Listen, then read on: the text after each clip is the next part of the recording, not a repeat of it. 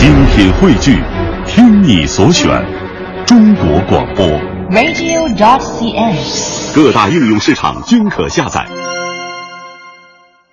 品中华文化精髓，颂华夏历代风雅。欢迎各位收听《中华风雅颂》。大家好，我是郑博。大家好，我是君阳。在今天节目的一开始呢，要和大家交流一个跟我们的生活密切相关的话题，就是买书。哎哎，这提起买书哈、嗯其实，在小的时候买书就是去这个新华书店啊，一般的很大的。但是现在呢，你去买书的话，你就会感觉，哎，越是这种安静的。装修风格会贴近一些小资的，就是看上去很温馨的书店呢，嗯。呃，就是去的比较多了啊，现在比较讲这个情调了哈。嗯。小时候去到新华书店的时候，然后你翻开一本本书，有那种油墨香的时候，你就觉得非常的过瘾。嗯，啊。而且我买书有一个怪癖嗯。啊，就是说一流作家嗯还有这个一流的书，嗯。一般的都会买两本啊，有时候买三本，就是一本是自己看的，一本呢买精装本作为收藏用，再如果高兴的时候再买一本，这第三本就是送给朋友的了。你知道我想说什么吗？嗯有钱就是任性啊！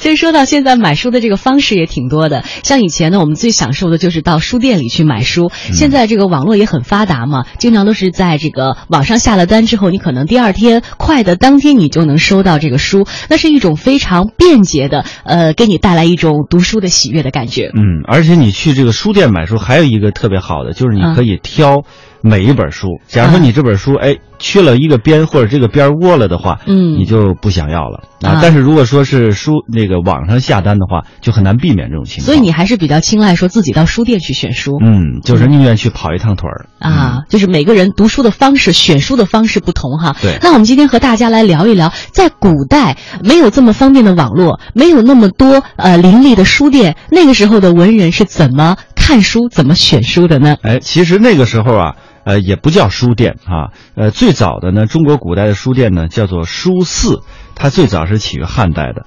此外呢，还有各朝各代也对于书店有着不同的称呼，比如说后来有了书林、书铺、书棚啊、书堂、书屋这些叫法，三味书屋啊，后来呢，这个书籍铺等等这些名称都是古代的一些历朝历代的不同的称呼，而在宋代以后呢，就把它统称为书房了。那么“书店”这个词，我们现在叫的最多的，最早的时候是见于清明啊，明清这个呃乾隆年间的啊，在中国近代史上，书店这个称呼呢，其实也有叫书局的，包括现在一个出版社中华书局，哎，呃，也是这样叫的哈。接下来我们就和大家盘点一下古人究竟是怎么看书的哈，这个书是怎么传阅的。说到第一点呢，就是在古人当中比较盛行的就是手抄本儿。呃，英国剑桥大学的一位教授叫周少明，他有一本著作叫《书籍的社会史》，就提到了曾经有两个中国的学者得出了结论，在一九一二年之前，大约一万两千部的中医古籍里面，绝大多数都是手抄本，并且呢，在雕版印刷术发明已经一千年之后，十七世纪活跃于江南苏州的十六个剧作家现存的八十个剧本里边，手抄本也占了绝大部分。啊，那也就是说，其实，在我们这个中国已经开始使用印刷术，这雕版印刷术之后，这手抄本仍然还是继续存在的啊。嗯当然，这其中重要的一个原因就是，很可能是因为成本的问题。你比如说，在十六世纪的手抄本和印刷本，呃，对他们的这个劳动力和生产相对的成本呢进行比较的话，可以发现，在明朝雇一些人去抄书，每张纸上面大概有四五百字啊，二十到三十页的纸的价格大概是两到三文铜钱，也就是每张纸只需要零点一文钱。那对于当时的这个单本书来讲，没有印本，呃，能够这个如此低廉，是吧？这个生产成本呢，确实存在一定的这个竞争力。中国向来就是人力呢，呃，就是手抄比较便宜，在那个社会来讲，哎，没想到抄出来的书居然还比印出来的书还要划算。哎，我觉得从今天的角度来看，这个抄出来的书这个价值会更大，因为它有那个时候的一些痕迹在，感觉是不一样的。嗯呃，我记得是那个作家严歌苓，他就说，他到今天这个时代，他依然坚持他的稿子大部分都是用手写的，而且是铅笔写的，哦他觉得是有温度的那些嗯字迹。对，嗯很多现在著名的作家都是坚持不用电脑打字啊，自己的书都是自己写的，嗯手写的。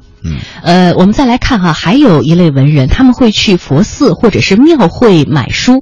中国并非自古啊就有专门的书店，刚才我们也提到了，是后来慢慢发展才有的。那以前的卖书人呢，通常是通过卖香或者去佛寺、庙会，顺便在那里卖卖书。中国真正主要卖书的店铺，一直到十六世纪初才第一次出现。当时的文人要想找书呢，要到书市和书铺去逛，但是数量也是非常常有限的。有时候找一本书有多难呢？比方说，十五世纪早期的时候，四大北宋文学家苏轼、欧阳修、王安石、曾巩，没有一个人的著作你可以在书坊或者是书店里边找到。今天呢，是让我们很难置信的。苏东坡的著作呢，在一四六五年到一四八七年以前，也是很难在书店里买得到的。哎，那个时候的书比较少，是吧？呃，包括那个之前，我记得很小的时候，我们还有经常借书的这个经历哈，但是现在少了，是吧？嗯，呃，人家向你借书，其实这书的一个是现在成本比较低，现在很容易就可以买得到，所以说现在借书也少了。那个时候如果没有书看怎么办呢？只能去借了。这些书都在哪儿呢？就是私人的藏书家的手里，但是这些人往往比较吝啬啊。为什么说吝啬呢？就是人家怕你借了。结果最后还没还哈，你比如说当时的大诗人白居易啊，非常的红，但是在明朝的时候呢，早期的藏书家也是费尽千辛万苦之力，才把他的那些诗啊，啊那些个好的著作呀，一点一点的抄回来，然后把它集结成一个集子。当时的那些藏书家，比如说他收藏了很多的书，大家都很羡慕，都想去看一看。可是问题是，大部分的藏书家是不愿意把自己藏书公开给人看的，就是怕你借了，然后还不肯还。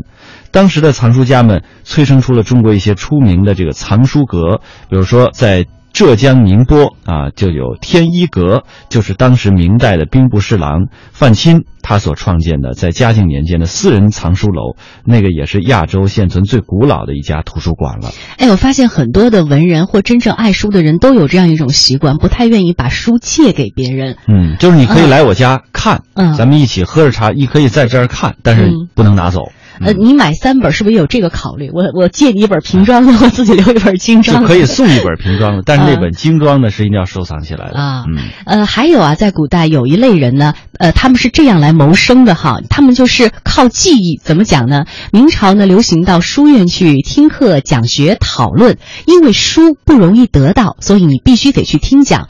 得到一本书，要凭借超人的记忆力记下来。所以明朝最让人吃惊的一点呢。啊，就是那呃，不是大的思想家，也不是一些大的藏书家，有一些记忆力惊人的人呢，反而让人印象深刻。你说咱们今天去听个讲座，能拿个采访机，拿个录音笔一放那儿就解决了。对，那个时候真的挺考验古人的那个智慧的。嗯，就得一点一点的抄下来，嗯，记下来，记下来，然后可能会把它变成手抄本，或者是用其他的方式把它保存下来。嗯，现在就是方便很多了。嗯。